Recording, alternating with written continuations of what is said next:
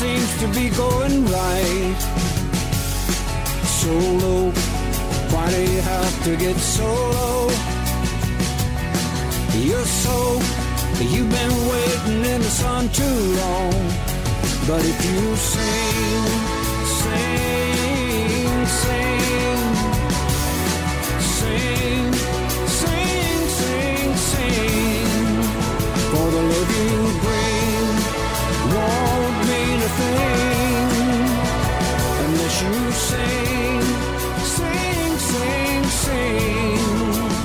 ¿Qué tal amigos? Aquí estamos, un domingo más, los domingueros por aquí, los que hablan de los coches, del coche nuestro de cada día, es decir, que empieza Marca Coches. Bueno, digo un domingo más, pero igual ahora nos estás escuchando y no es domingo. Igual es lunes, o martes, o miércoles, o el sábado que viene, eh, o, incluso el domingo por la tarde. El caso es que siempre en directo estamos el domingo por la mañana, en la emisión de Radio Marca desde las 10 hasta las 11 de la mañana. ¿eh? Así que ahí nos encuentras en directo y ya sabes, luego en cualquier plataforma de podcasting, pues buscas marca coches y ahí vamos a aparecer nosotros. Y cuando digo nosotros me refiero a mí mismo, que te estoy hablando, Pablo Juan Arena, y también a Francis Fernández, que siempre nos acompaña. Hola Francis, Hola, ¿qué tal? ¿Cómo estás, Pablo? ¿qué tal? ¿Cómo ha ido la semana? Muy Apar- bien, aparte del calor, ¿eh? que esto aparte ya es como calor, recurrente durante todo el verano. Vamos a pasar, eh, como ya nos avisan, vamos a pasar del calor a las tormentas y, y la dana, ahora, la mal llamada anteriormente gota fría. Pero bueno, bueno es, es lo que hay. Eh, sigo insistiendo en que tanto con el calor, tanto con las tormentas, pues que tenemos que ser todos los conductores prudentes y sobre todo en el tema de las tormentas, informarnos bien de a qué hora más o menos, de dónde van a caer, porque sabemos que no va a llover, cuando es una tormenta, una dana, no llueve con, con, mm, escasamente, sino que es, son eh, lluvias que pueden tener problemas de inundaciones o, o problemas, sobre todo de, en el coche, generalmente de, de muy escasa visibilidad. Entonces, bueno, tenemos que ser prudentes en todos los sentidos, ¿no? Sí, prudencia, prudencia que siempre es el mejor seguro del automóvil, como siempre, y yo creo que también de la vida. Eh, así que, buena prudencia. Eh, voy a recordar un correo electrónico eh, para que te pongas en contacto con, con nosotros si es que tienes alguna duda, no solo hoy domingo. Sabemos que todavía estamos en agosto, bueno, ya se va acabando el mes de agosto. Así que dentro de nada, ya septiembre, que es como, eh, yo creo que es el, el cambio más impactante del año, ¿no? Que estás en agosto, todavía sigues en agosto, en agosto, y de repente septiembre, que ya suena y rima con diciembre, y ya dices, ojo, que, que esto ya empieza el declive del año, ¿no? Han pasado ya dos terceras partes Dos terceras partes. del año. Pero bueno, eh, todavía en agosto, todavía en agosto, eh, voy a recordar que tenemos un correo electrónico, marcacoches arroba radiomarca.com. Marcacoches arroba radiomarca.com. Ahí puedes escribirnos y contarnos eh, lo que tú quieras, eh, hacer alguna referencia, alguna consulta sobre coches. Ahí estamos para atenderte aquí en la radio.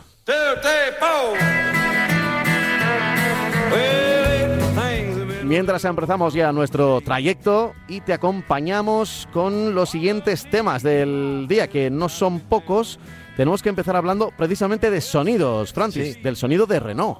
Pues sí, pues eh, sabemos todos que los coches eléctricos, ya hay algunos que los tienen, eh, la mayoría todavía no han definido la melodía, por decirlo de alguna manera, y cada uno tendrá que elegir eh, un sonido diferenciador, lo mismo que ahora mismo los, lo, lo mismo que que los faros tienen su señal eh, luminosa, su, firma luminosa, eh, estos faros de LED que todo lo llevan para, para la luz de día, pues ahora los coches eléctricos seguramente tendrán su, lo que he dicho antes, su melodía. En este caso, Renault pues anuncia que le han encargado nada más y nada menos que a Jean-Michel Jarre el desarrollar eh, dos tipos de melodía. Una para indicarnos que está llegando un coche eléctrico, ya sabemos que los coches eléctricos suenan un poquito, no estamos todavía acostumbrados, y en, las zonas donde se circula muy despacio, en los, en los grandes almacenes, en los parkings de los grandes almacenes, de los centros comerciales, pues son un verdadero peligro, más que nada porque es una zona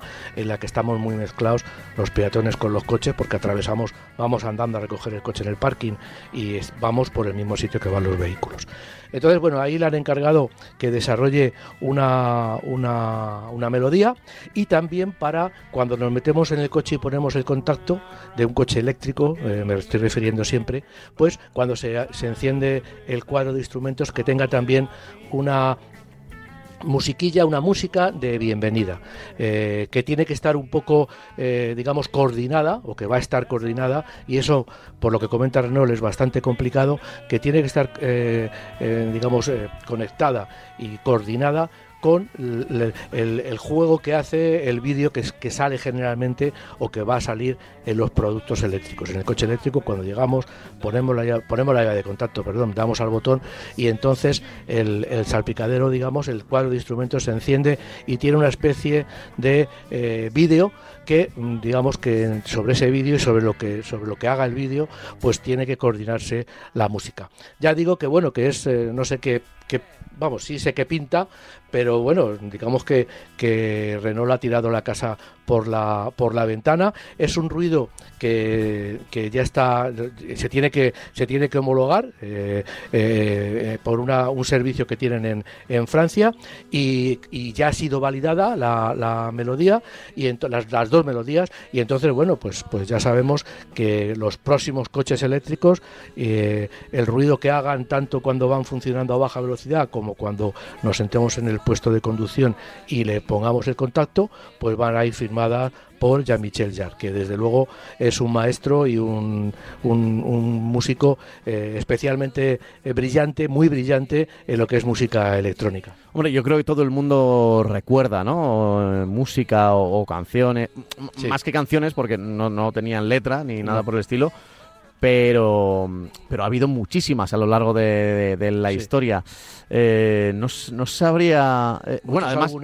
Además era, eh, es, hijo de Maurice Jarre, que, es otro compositor de... que, yo no sé si se llevó un Oscar de la Academia, eh, pero pero también compuso varias canciones varias me parece que es un álbum sí, sí, que sí, tiene, que tiene ya Michel Jarre. Yo soy muy aficionado a todo tipo de música y también a la música electrónica, ¿por qué no? Vamos evolucionando y yo intento también evolucionar un poco, no, no, no quedarme parado, ¿no? Y creo que Oxígeno es uno de los más conocidos, uno de los álbumes más conocidos de Y este Revolution, y, bueno, eh, y Chronology, y a, mi hermano le encantaba. Eh, yo mm. tengo, bueno, mi hermano tenía, y yo también tenía al alcance, toda la discografía de Jean-Michel Jarre y la verdad es que él había perdido el, desde hace bastante tiempo, porque recordemos que yo creo que su, su apogeo fue en los 90, ¿no? En la década loca de los 90, eh, cuando realizaba conciertos multitudinarios para millones de personas, y digo bien, millones de personas, eh, porque él, hacía un concierto pues en los Campos Elíseos y era eh, evidentemente entrada libre, o sea, cualquiera que estuviera en la ciudad de París podía verlo porque las luces y la iluminación y todo eh, abarcaban toda la ciudad y entonces digamos que dentro de Francia es Jean-Michel Jarre es una leyenda viva, aunque es verdad que en los últimos años él fue un pionero en cuanto al uso de sintetizadores y demás. hablamos de los 80, 90, de esas máquinas que empezaron, que ya hacían sonidos, pero él los llevó a un, a un nivel y, bueno, en los últimos años ya pues no, no estaba tan en la música actual o que se o que se escucha ya no estaba tan representado, pero pero sí, sí, sigue siendo una leyenda. Me alegro de que Renault haya pensado en él. No no le gustaba el reggaetón, creo. No, no, no, no, no. Pues es, un, es un es un, es un músico que sobre todo en los conciertos eh, destacaba lo mismo por la música que por los efectos eh, especiales. Toda la, iluminación, como tú has dicho, toda la iluminación que tenía también sentaba, digamos que era parte, una parte muy importante del espectáculo, aparte de su música. En fin, eh, esto para, para, empezar. Primer tema, el sonido de, de Renault. Veremos si otras marcas no lo, no lo copian. Ah, estaría muy bien estaría muy bien que, se tuviera una especie de homogenización, que igual eh, la Unión Europea, porque no creo que a nivel mundial se pueda hacer algo, pero que la Unión Europea eh, dijera, oye, pues este sonido no solo en Renault, sino en otros coches eléctricos, porque al final va a haber un montón de coches eléctricos, cada uno con su sonido, y va a ser como, como cuando estás en la calle y escuchas varios semáforos eh, con los pitiditos estos que tienen para las personas invidentes, ¿no? Que de repente se escucha el de allí, el de allá y no sabes muy bien de dónde viene. Yo creo que va a ser, como he dicho antes, lo he comparado con, con la firma lumínica de, de los coches, que las marcas intentan que no solamente el modelo, sino que también toda la gama suya se identifique por una por una firma eh, lumínica, por un trazo lumínico de LED que, es, que, que lo llevamos encendido todo el día, porque lógicamente es, la luz de día lo que, de lo que estamos hablando, pues yo creo que en este caso, sinceramente, pienso que cada uno va a ir por su lado, más que nada para que sirva también un poco de, interpretación. Viene un Renault o viene un BMW o viene un Opel, ¿no? Eh, yo creo que al final los, los, los, los conductores, las fábricas, van a querer dar en, esta, en este sentido una una identificación, van a querer hacer una identificación de su producto mediante la, la, la, firma sonora que podríamos llamar. Va a ser una firma sonora que, que, nos distinga y lógicamente también, estoy hablando de la, de la exterior, la de interior, pues evidentemente cada uno tiene lo suyo, pero la exterior yo creo que también van a intentarlo porque así, bueno, pues cada uno tendrá su firma y, y los distinguiremos por, por, por el pequeño sonido. Yo entiendo que va a ser un pequeño sonido que, que, nos, que nos eh, advierta con un volumen muy bajito y con, vamos, una cosa eh, muy discreta, porque no vamos a estar eh, en un centro comercial y oír... Sí, no, no, va a ser una melodía ni, ni va a ser el, no, no, el, el, auto de choque, ¿no? exactamente, exactamente, no. Va a ser una cosa muy discreta y yo entiendo que a un volumen muy bajo y sobre todo va, yo creo que va a funcionar y lo vamos a, a escuchar por debajo de a, muy baja velocidad cuando cuando es cuando menos suena el coche porque a esa velocidad ni, no tiene ni ruido de rodadura ya los escuchamos cuando cuando van funcionando porque tienen un pitido el motor eléctrico emite un pitido pero es un pitido muy bajo entonces ahora ya digo que lo que están buscando es que ese pitido subir un poco el volumen y que sea más agradable que el, que el pitido ese que todos escuchamos en los coches eléctricos cuando circulan. Hmm. En fin, eh, la música, eh, que también llegará a los coches eléctricos, ya lo sabíamos desde hace bastante tiempo, yo creo que Prius hace más de 10 años, sí, sí, sí. Eh, ya estaban en, Japón, que se adelantan siempre a todo, principalmente porque llegaron primero a esto de, la electricidad en los coches, pues ya se dieron cuenta de que mm, a, pequeñas velocidades, a bajas velocidades... No se los escucha. Claro, no se les escucha. Entonces que, subió, aumentó el número de, de atropellos a baja velocidad que no son especialmente graves, pero, pero o sea, no, no suelen ser mortales. Sí, sí, pero... Pero sí que son dolorosos y se pueden llevar una pierna o se pueden llevar, eh, bueno, pues eh, desde luego un, buen susto y que habían aumentado muchísimo con la llegada del, del, Prius, que era un híbrido, pero que circulaba en eléctrico a baja velocidad. Eso es. Bueno, dicho lo cual, eh, vamos a hablar de un modelo, del Opel Corsa. ¿Qué pasa con él? Pues, pues sí, pues que ya tenemos los, los precios de, de, este nuevo producto. Eh, de momento se comercializan cinco diferentes eh, versiones. Arranca con un motor 1.2 de 75 caballos, que viene muy bien para, yo entiendo que para alquiladores, que es uno de de las ramas más importantes de desarrollo que está teniendo por lo menos el, el modelo anterior, la versión anterior, que hace poco que se, que se sustituyó y el tiene 75 caballos y evidentemente a mí me parece que para un coche de alrededor de 1100, 1100, 1200 kilos, dependiendo de versiones, pues me parece un tanto, un tanto escasa. ¿no? Eh, su, precio, el precio de esta versión de, de 75 este caballos es de nada menos, y digo nada menos porque ahora mí ya mm, mm, me parece que es una pasada que un coche de 75 caballos de la categoría del Corsa cueste ya 17.000 400 eh, euros con su acabado Edition.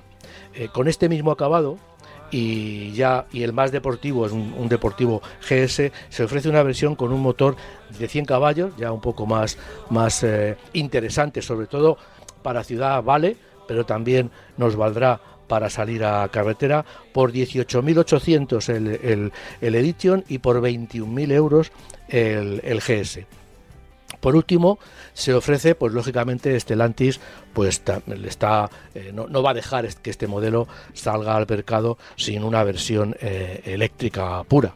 Y son, tiene los mismos acabados que el 100 caballos, la deportiva y el, y el Edition, y se ofrece con 136 y 156 caballos para el GS, o sea, 136 para la Edition y 156 para el GS por 32.590 y por 35.390 eh, euros. Precios, como vemos, también muy llamativos.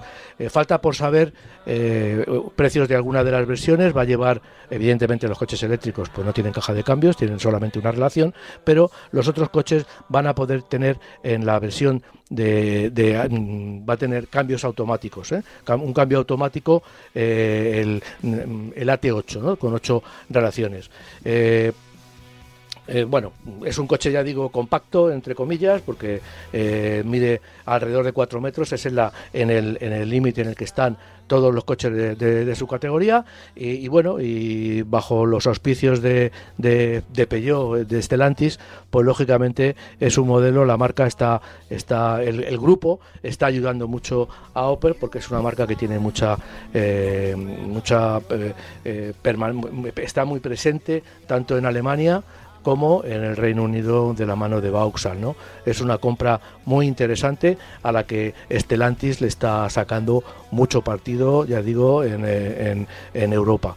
Eh, ya veremos a ver lo que lo que pasa con todo con toda la gama, pero insisto que yo creo que de momento y comparándolo con el éxito que está teniendo Fiat o con la o con la eh, distribución de, Jeep, yo creo que la marca Opel es eh, digamos que de, la mejor la mejor compra incluso que está superando y va a llegar a superar a las, las previsiones que tiene por ejemplo Citroën de, ventas en general no mm, Stellantis y Peugeot concretamente han apostado mucho por Opel y le están dando un impulso muy importante. Vale, pues eh, apuntado queda. Eh, el Corsa, Opel Corsa, el más vendido de Opel, y es verdad, dentro de Stellantis, que fue un movimiento el, de, el del grupo PSA cuando compró Opel, em, que justo eh, pues fue poquito antes, bueno, unos años antes, pero eh, en, los tiempos en los que se manejan este tipo de operaciones fue relativamente cercano, tanto la compra de Opel como el reconvertirse en Stellantis, gracias a, pues, pues que es un grupo muchísimo mayor, ¿no? De lo que era, era PSA, por lo menos en cuanto a, marcas. Yo recuerdo eh, que mm, Jürgen Klopp, el actual entrenador del Liverpool, y también Claudia Schiffer, eran las imágenes de Opel, ¿recuerdas? En, tecnología alemana. Y hablaban mucho de la tecnología alemana, eh, justo antes de ser comprados por, por PSA, ¿no? De ser absorbidos. Bueno, yo no sé si fue una compra o una absorción, pero de hecho, dejaron de ser alemanes eh, realmente. De hecho, Pablo, utilizando mecánicas eh, francesas, de origen francés, motores sobre todo, cajas de cambio, aunque el desarrollo se sigue haciendo en, en Alemania, pues el desarrollo estético, digo, sigue eh, formando parte de los equipos de diseño que tienen en, Alemania, pues eh, eh, hablaban también en las primeras publicidades, hablaban de tecnología alemana cuando en realidad tanto las cajas de cambio como los motores y, y diferentes elementos pues provenían de Stellantis, cosa que es totalmente lógica y totalmente normal. O sea, tú eh, si has comprado una marca, la has comprado para que hagan volumen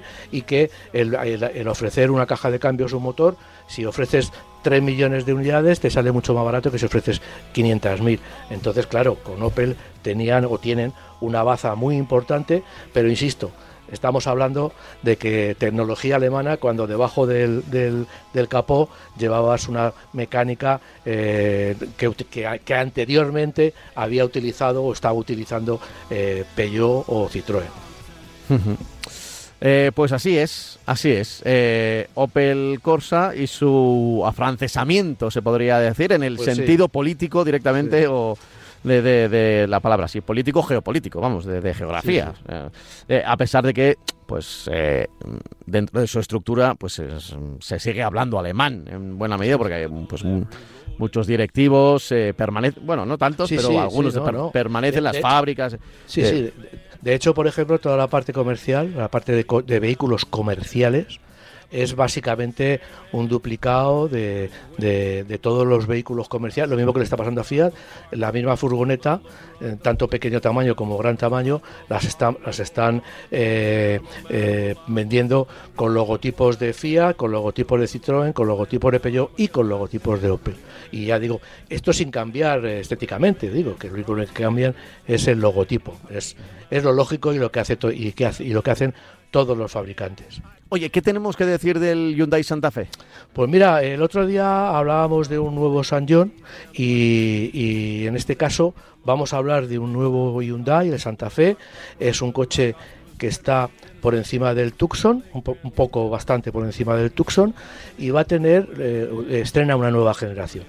Y digo que lo mismo que hablábamos del San John, porque ya comentábamos que los cambios en el estilo iban de sustituir los, las líneas más redondeadas de los sub. Si vemos cualquier sub, vemos que en general tienen un, común denominador que son las líneas redondeadas. Bueno, pues ahora, eh, y esto es un, un digamos, una, eh, está, una, iba a decir contaminación, una influencia, es la mejor palabra, de las marcas americanas que han cambiado, que las gamas sub y las gamas de tracks han cambiado hacia líneas muy cuadradas. Fora está cambiando todo el F-150, el Ranger, hacia líneas muy cuadradas, ángulos un poco más vivos. En este caso, el, el San John ha imitado esa, esa eh, tendencia de diseño y el caso de Hyundai pues también con el Santa Fe. Tiene por supuesto cambios profundos porque es un coche completamente nuevo, es la quinta generación y, y ya digo que estrena una línea mucho más recta y para mí Claro, todo lo que sea nuevo, hay un cambio radical y parece más moderno. Deja viejo las líneas redondeadas y eh, moderniza, digamos, que hace muy moderno las líneas que presentan este producto. Ha crecido considerablemente, se sitúa más cerca de, los de, coches eh, más grandes de, la parte alta de la categoría. Tiene 4,83 eh, metros. Eh, Hyundai tiene un coche que está destinado, yo entiendo que para el mercado coreano eh, y también para el mercado americano, que es el Palisade, y este, este es un, un sub lujoso, como les gusta a los eh, estadounidenses, y tiene 4,98 metros de longitud. Es un coche que no se comercializa en, en, Europa. ¿no? Eh, como hemos visto, pues eh, cambia el, diseño, tiene 6 centímetros más que antes, o sea, ahora mismo los 4,83 son un poquito, son 6 centímetros más grandes que los de antes, lo cual se traduce también en una distancia entre ejes también de, 5 centímetros y lo que consigue con esto es aumentar el espacio interior. Eh, yo creo que es un coche eh, que va a tener también mucha eh, salida en Europa, ¿no? Tiene unas líneas muy marcadas, pasa plenamente estas líneas desde el exterior pasan también al interior, que también nos encontramos un interior muy limpio y también con unas líneas de salpicadero muy rectas, ¿no?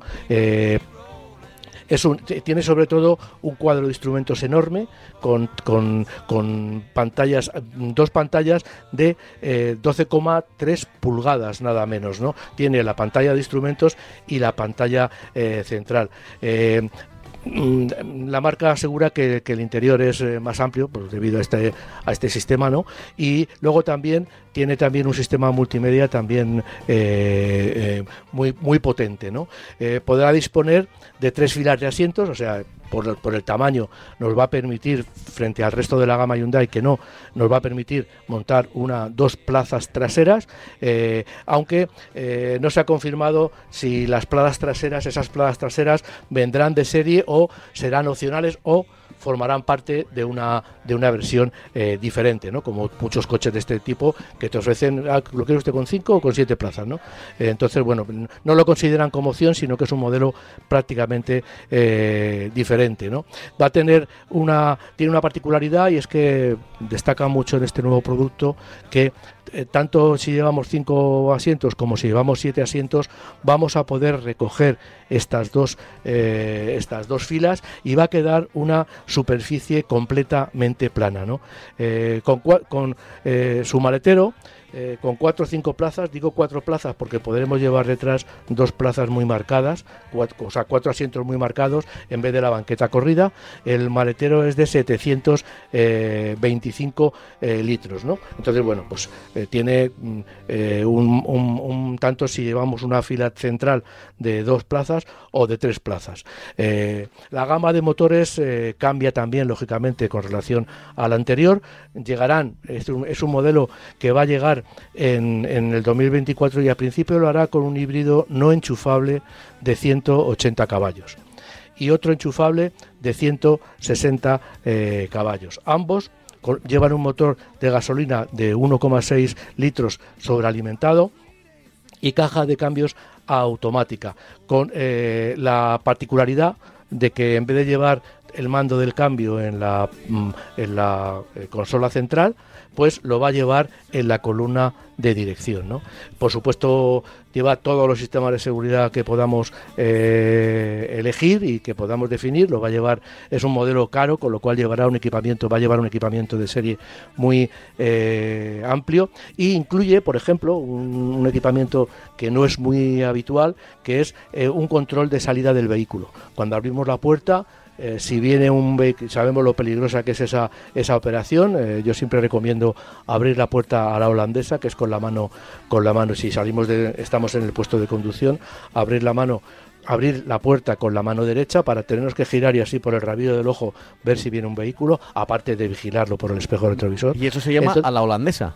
A la holandesa, sí. Porque como están tan acostumbrados a, que haya bicicletas, a las bicicletas no las escuchas, a las bicicletas no las, no las oyes, es decir, ni que, siquiera las ves. Que en vez de abrirle... En vez de abrir, por ejemplo, el, conductor, en vez de abrir con la mano izquierda, que, que no tienes que mover el cuerpo, pues lo que haces es abrir la puerta con la mano eh, claro, derecha. ahora entiendo que hay unos cuantos coches que tienen la apertura puesta eh, precisamente como si de una manera antinatural para la mano izquierda, para la mano que está cerca de la puerta.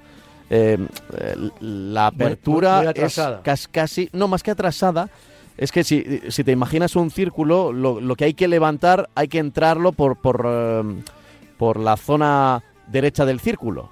Eh, la mano, los dedos tienen que entrar por la zona derecha y le dan al gatillo, digamos que levantan lo que está en la zona izquierda. Eso Claro, claro, ahora lo entiendo, sí, sí. Eh, es mucho más eh, natural hacerlo con la mano contraria. En Holanda, pues lógicamente para evitar accidentes, porque tú aparcas en un sitio o te bajas en un semáforo por lo que sea y te puede venir una bici por el carril bici, entonces y te, pasa muy cerca y no lo has escuchado. Entonces, eh, si tú y en el espejo retrovisor es muy fácil, muy fácil, aunque el espejo retrovisor sea estupendo, que, que no le veas, se haya metido en el ángulo muerto. Entonces, aparte de las señales luminosas, que también, las señales, perdón, acústicas, que también, lo bueno es, ya digo, abre la puerta con el derecho, tienes que girar, eh, porque si no, no llegas, tienes que girar un poco el tronco, eh, también la cabeza, y por el rabillo del ojo te obligas a mirar eh, lo que viene por, por, la parte por la parte trasera eh, izquierda ¿no? entonces bueno pues en este caso eh, el Santa Fe nos los da hecho nos, nos dice en todo momento cuando en cuanto abramos la puerta si hay un ciclista o hay un objeto en, en, ese lado pues nos va a pitar, con lo cual nos va a decir, ojo, al abrir la puerta que viene un coche o tenemos un ciclista ahí agazapado, ¿no? Como, como vulgarmente se dice. Vale, bueno. Eh, he aprendido lo de la puerta la holandesa, ¿eh? Esto no, esto no lo sabía. Sí, bueno. que llevamos años haciendo el programa y creo que es la primera vez que... Yo creo que alguna vez lo hemos comentado, pero vamos, que, que, es una... Es una no, lo recordaba. es una particularidad... oyentes sí, ¿eh? Nos lo pueden... sí, es una particularidad, un, detalle que a la hora de la seguridad pues es, es, es, importante, aunque ya digo que el Santa Fe lo lleva también para identificarnos eh, coches, ¿no? Muchas veces abrimos la puerta y viene el coche, un coche a, nuestro lado y, y, nos lleva a la puerta. No se suele, no, no, solemos tener accidentes porque lo que hace es llevarse a la puerta porque nosotros todavía estamos en el coche, pero lógicamente eh, con un sistema automatizado pues vamos a ganar otro plus de, seguridad. Bueno, dicho queda. Eh, mm, siguiente parada. Bueno, antes de la siguiente parada voy a leer un correo electrónico. Sí. Eh, no, es ninguna duda, pero ¿te acuerdas que la semana pasada hablamos de esos eh, guardias dormidos o guardias muertos? Sí, guardias tumbados. guardias tumbados. Sí, se llaman de muchas maneras. Sí. Que, que, atraviesan de lado a lado la vía y, que, y que te hacen reducir la velocidad porque si no el coche se puede eh, romper incluso, ¿no? sí, hablábamos de los dientes de dragón. Claro, es verdad, estábamos hablando de la implantación de los dientes de dragón en nuestro país y eh, yo dije que, bueno, comentamos que para los vehículos de emergencia, que suelen tener un, eje de ruedas, una distancia entre ruedas más... Unas vías más, más ancha, pues a veces había lo que eh, en vez de ser un guardia dormido que ocupará de lado a lado, sino solo una zona central. Un, cuadrado. Que para un turismo eh, sí que le hace bajar la velocidad porque no puede evitarlo, ya sea por un eje o por otro. Exactamente. De hecho, lo mejor es que las ruedas justo vayan a los extremos, es donde menos se siente eh, la subida, pero para eso tienes que, decelerar. Y yo decía que tenía algún nombre como de Berlín y eh, precisamente Víctor, nuestro amigo Víctor, nos dice lo siguiente. Si no me equivoco, esos badenes se llaman cojines berlineses Ah. En Oviedo hay muchos. Si no es así, mis Muy disculpas. Un saludo. Tiene que ser así porque Muy- a mí me suena bastante. el- Te suena lo de Berlín. el- sí, sí. Y lo de cojines también. Ahora que lo dice eh, Víctor, sí, sí, me suena el, el cojín Es que- berlinés. Yo es que lo he visto más en, en Francia. En Francia es donde lo tienen implantado. Cuando llegas a... Además, es curioso lo que tienen en los pueblos en Francia, que a nosotros aquí despotricaríamos, ¿no?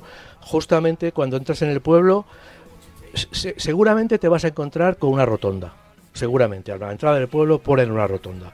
Después te ponen los, los obstáculos estos berlineses para el, para el tráfico de ambulancias y de otro tipo de vehículos de emergencia. Y luego, es curioso, te ponen eh, unas macetitas llenas de flores muy bonitas, pero que te obligan a pasarte al carril izquierdo. Y un poquito más adelante te ponen también la misma macetita en el carril eh, izquierdo eh, para que a los coches que vienen de frente se tengan que meter en tu carril. ¿Qué consiguen con eso? Pues que por ahí no pueden pasar dos coches, uno enfrente de otro. Es decir, que si tú llegas al pueblo o sales del pueblo, sales de la ciudad o entras en la ciudad, si viene un coche de frente, en ese, en ese punto te vas a tener que parar, sí o sí. Entonces, bueno, lo adornan mucho, las, las rotondas son muy bonitas, eh, cada una de co- co- como lo entienden, pero bueno, se gasta mucho dinero. eh, las, y, la- y- esa entrada, ya digo, ponen unas macetitas, o también hay otro sistema que es dejar aparcar dos coches en el lado derecho y dos coches en el lado izquierdo. Con lo cual, en el pueblo vas a tener que ir haciendo eses y parándote en cuanto te cruzas con un coche de frente.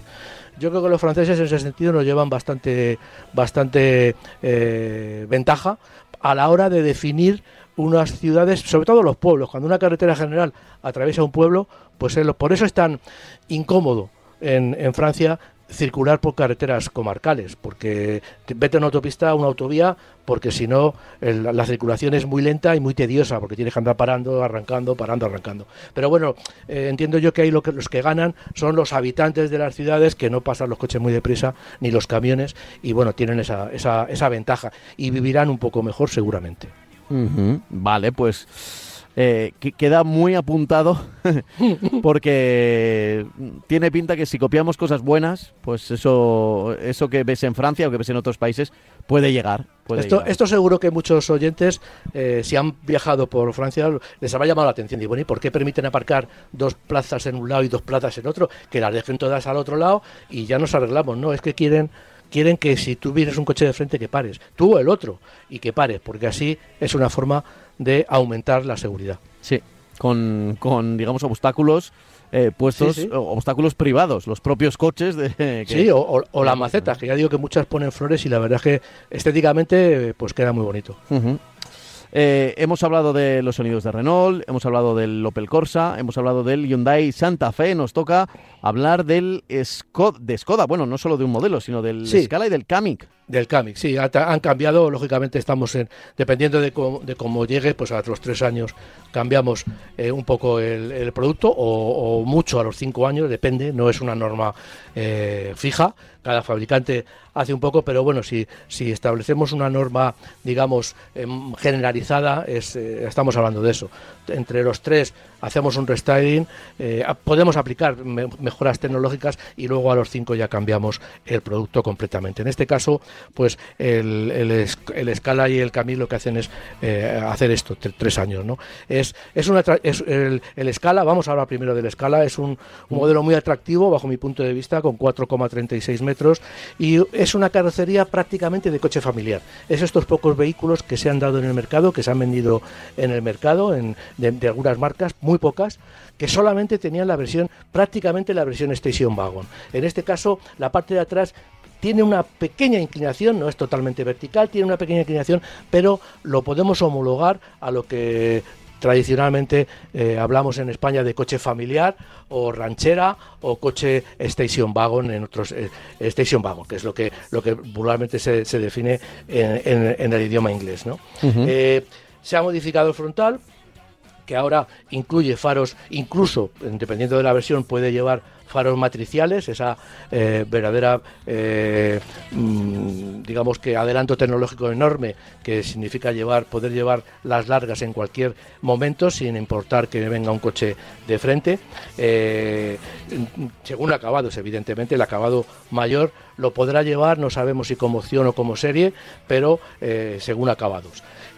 también cambia la zaga con una, una nueva tipografía, van a poner Skoda en grande y el interior cambia, los cambios en el interior son un poquito eh, más útiles, tapicerías, eh, unos nuevos mandos de, climatización y poco más. Eh, tiene un maletero de 407 litros, o sea que bueno, es un maletero, perdón, de 467. Es un maletero que bueno, para ser un station wagon está medido, lógicamente este maletero se mide por debajo de la línea de la, de la bandeja.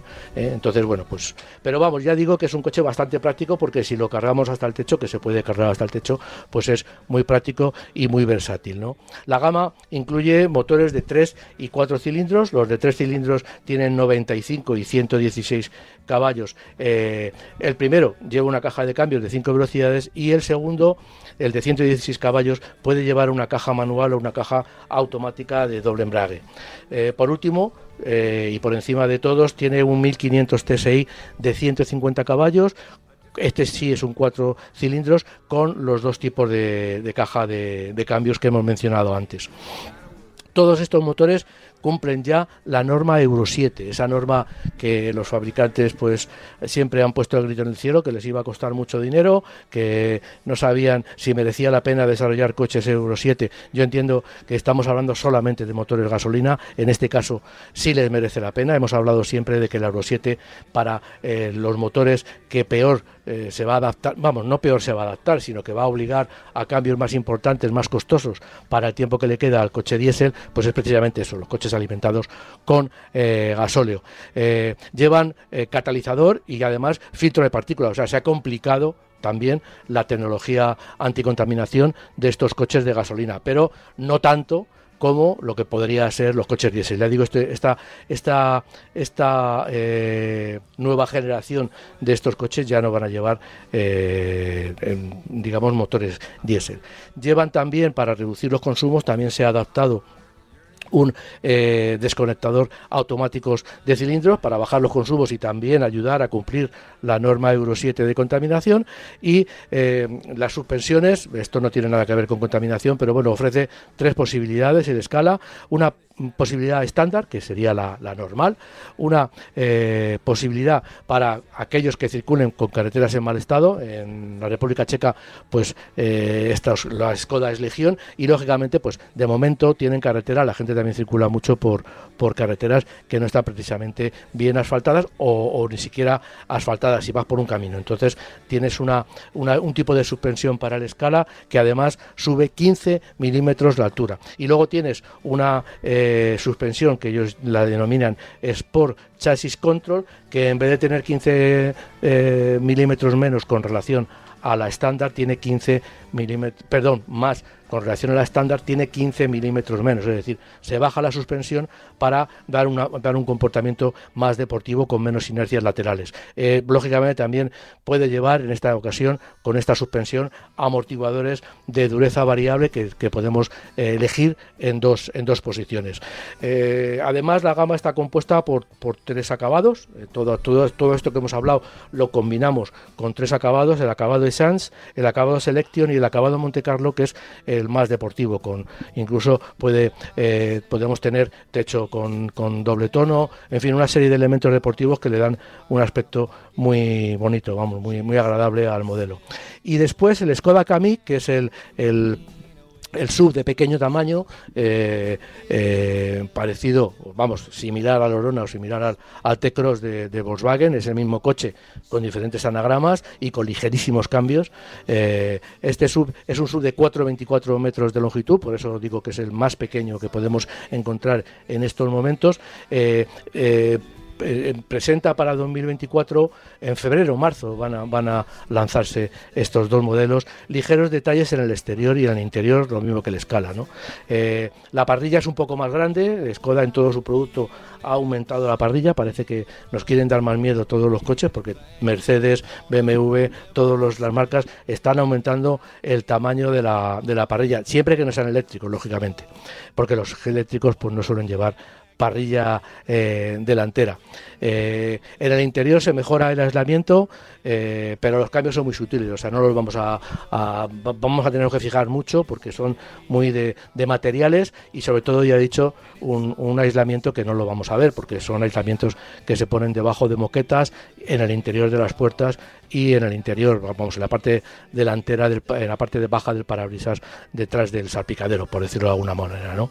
tendrá los mismos acabados que, perdón, tiene un acabado más que el escala, que es el design, para aumentar por, por, por eso la, la, gama. Este, este eh, acabado design que tiene en exclusiva eh, el Camil lo tendrá para nuestro mercado. Digamos que los departamentos de marketing de Skoda España pues han decidido este, supongo que será para ofrecer un precio más competitivo con relación a, a los rivales y también para, eh, no sé si estará por encima o por debajo de alguno de los demás, para ofrecer, ya digo, un equipamiento especial y una, y una mejora en precio con relación a las unidades que se venden en Europa. Eh, los motores y los cambios y eh, cambios manuales de 5 y 6 relaciones eh, y, el DSG de 7 siempre será, además, siempre será un tracción delantera. Eh, o sea, los cambios, los motores van a ser los mismos y todo va a ser igual. Y siempre van a ser eh, tracción eh, delantera, con lo cual, bueno, en este segmento, pues no está previsto que, vamos, como ninguno de los, de los rivales, vamos, rivales, de sus hermanos o sus primos de, de grupo, pues que lleven tracción a las, a las cuatro ruedas. lo cierto es que tengo que confesar algo. Con tanto, y, seguro que si lo confieso yo, nuestros oyentes estarán conmigo, o, algunos compartirán mi pensamiento. Y es que eh, me pierdo ya. O sea, eh, sé que el sub es el coche de moda. sé que, vale el 60% ya del mercado. Pero. En España y en, Francia, por ejemplo. No, es solo de moda, sino, oye, eh, es, un coche útil porque, oye, pues más seguridad. al final compensa al todo tipo de familias que tengamos, ya sean medio numerosas o, aunque sean solo de una pareja, pero oye, les compensa tener un, un sub por lo que sea.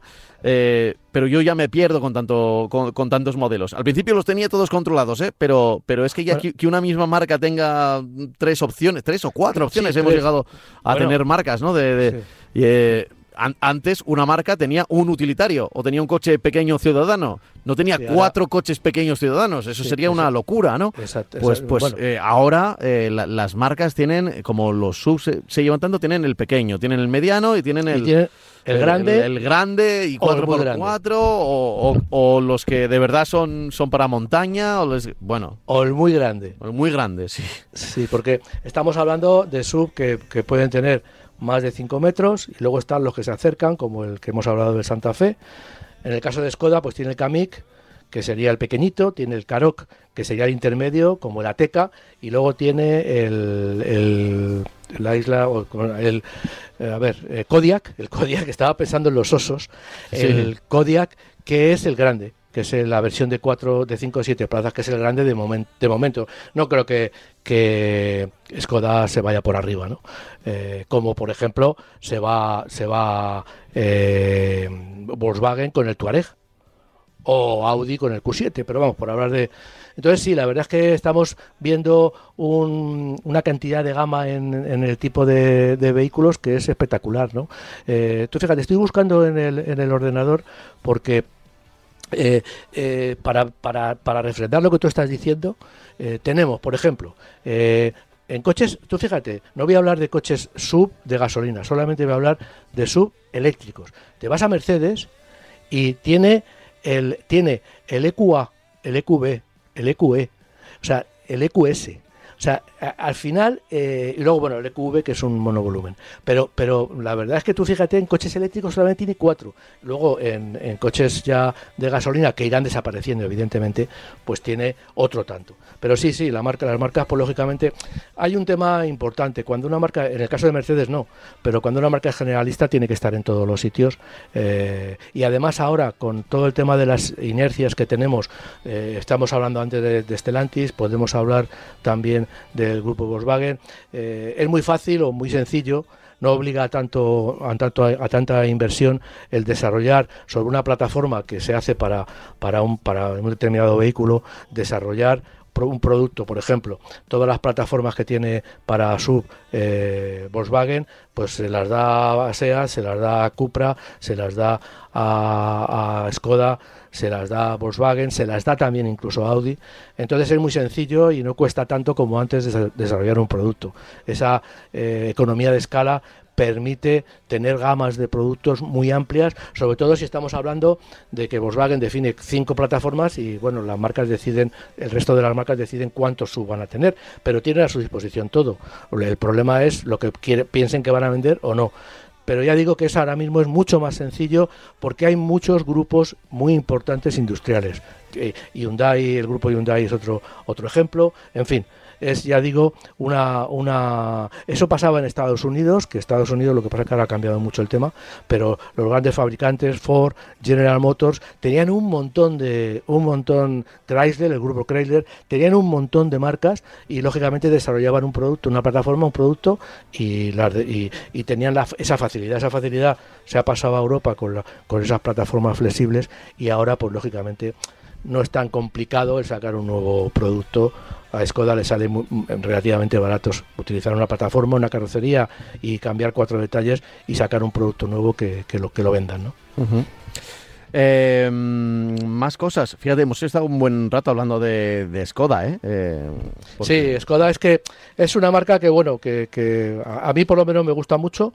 Eh, recientemente un familiar mío ha estado en, en, Praga y vine y venía asustado. Dice, oye, todos son Skoda, todos son Skoda. El 80% del parque en la República Checa son Skoda. Y yo digo sí, en la República Checa y en todos los países eh, limítrofes, porque tiene mucha aceptación en, los países eh, de los que eran antes, países del este de Europa. Ya estamos olvidados de que de que pertenecían a, la Unión Soviética, pero eh, tanto la República Checa cuando estaba cuando era Checoslovaquia eh, y todos los países limítrofes, pues eh, por eso muchas veces digo y comento y, pienso que SEA lo tiene difícil, lo ha tenido difícil también para, para mantenerse, porque lógicamente el mercado de Skoda, Volkswagen ha propiciado el mercado, eh, la gama Skoda, el producto Skoda, eh, fabricándolo en la República Checa o fabricándolo en Alemania o en, todo en donde ha podido, porque lógicamente sabe que tiene un mercado, eh, iba a decir cautivo, no hay mercados ya cautivos,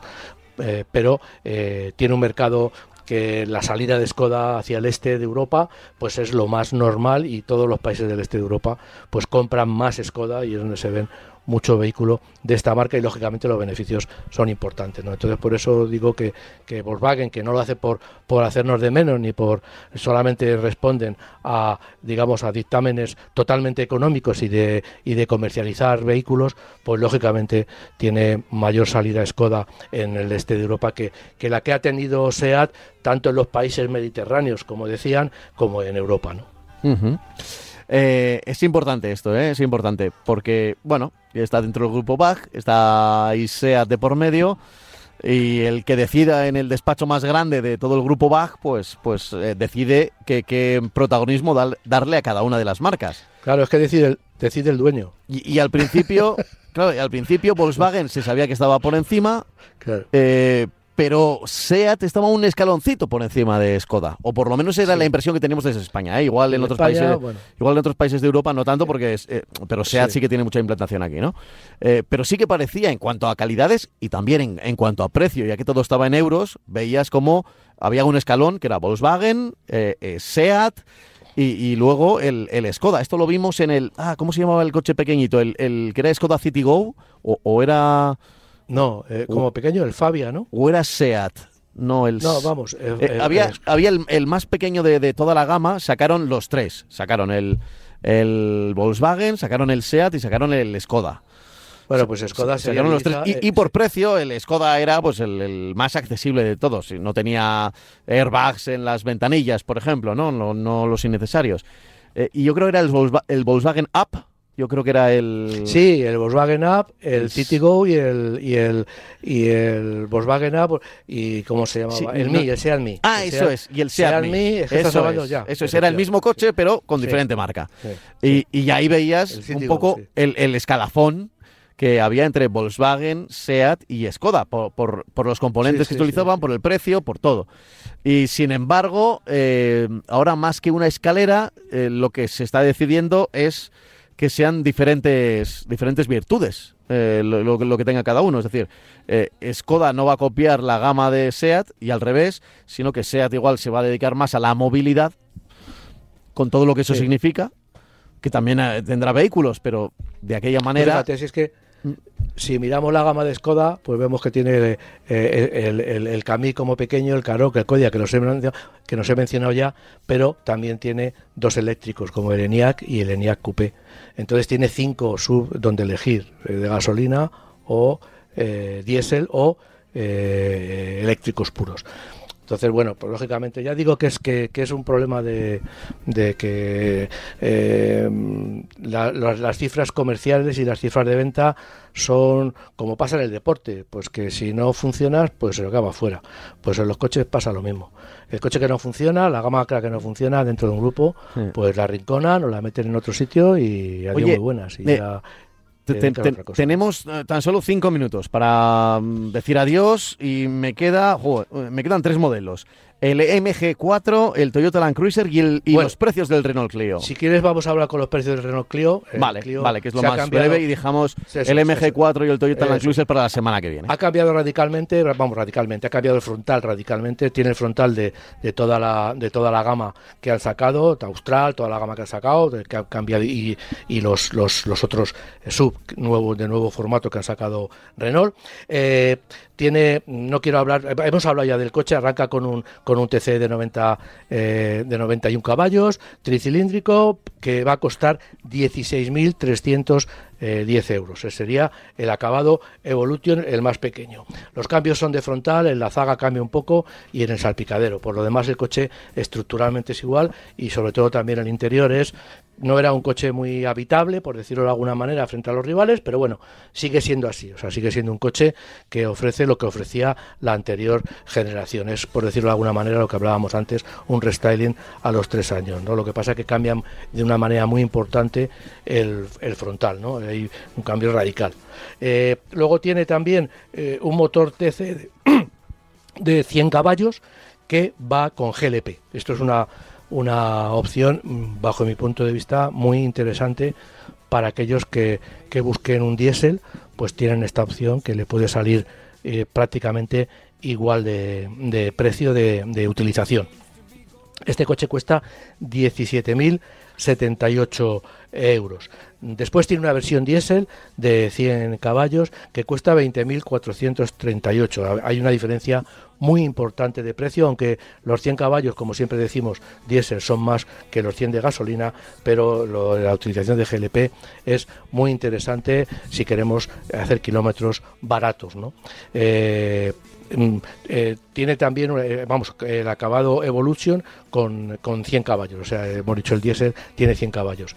Eh, eh, se ofrecen las terminaciones también, aparte de las terminaciones Evolution, que es de lo que hemos dado los- estos, estos precios, estos tres precios, tiene las terminaciones Tecno y Spirit Alpine, Espíritu Alpine.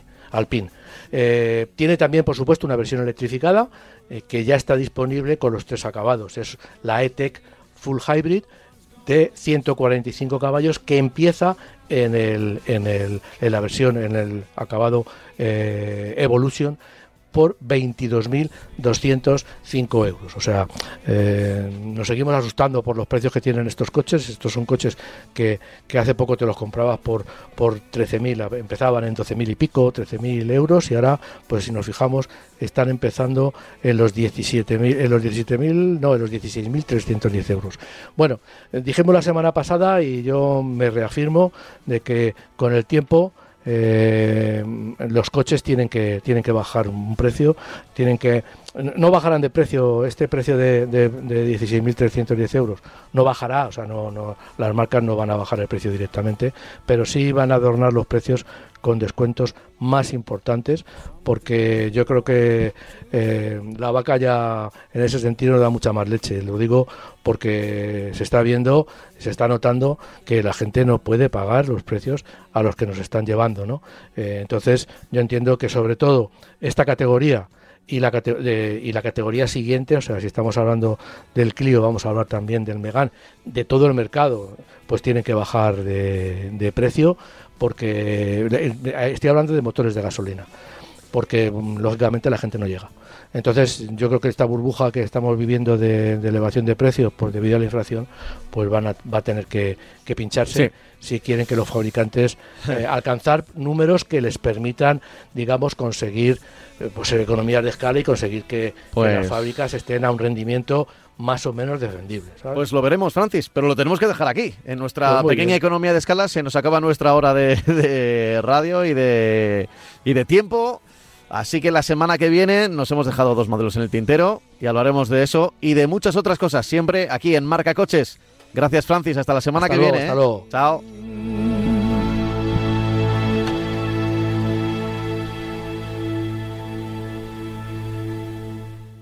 Radio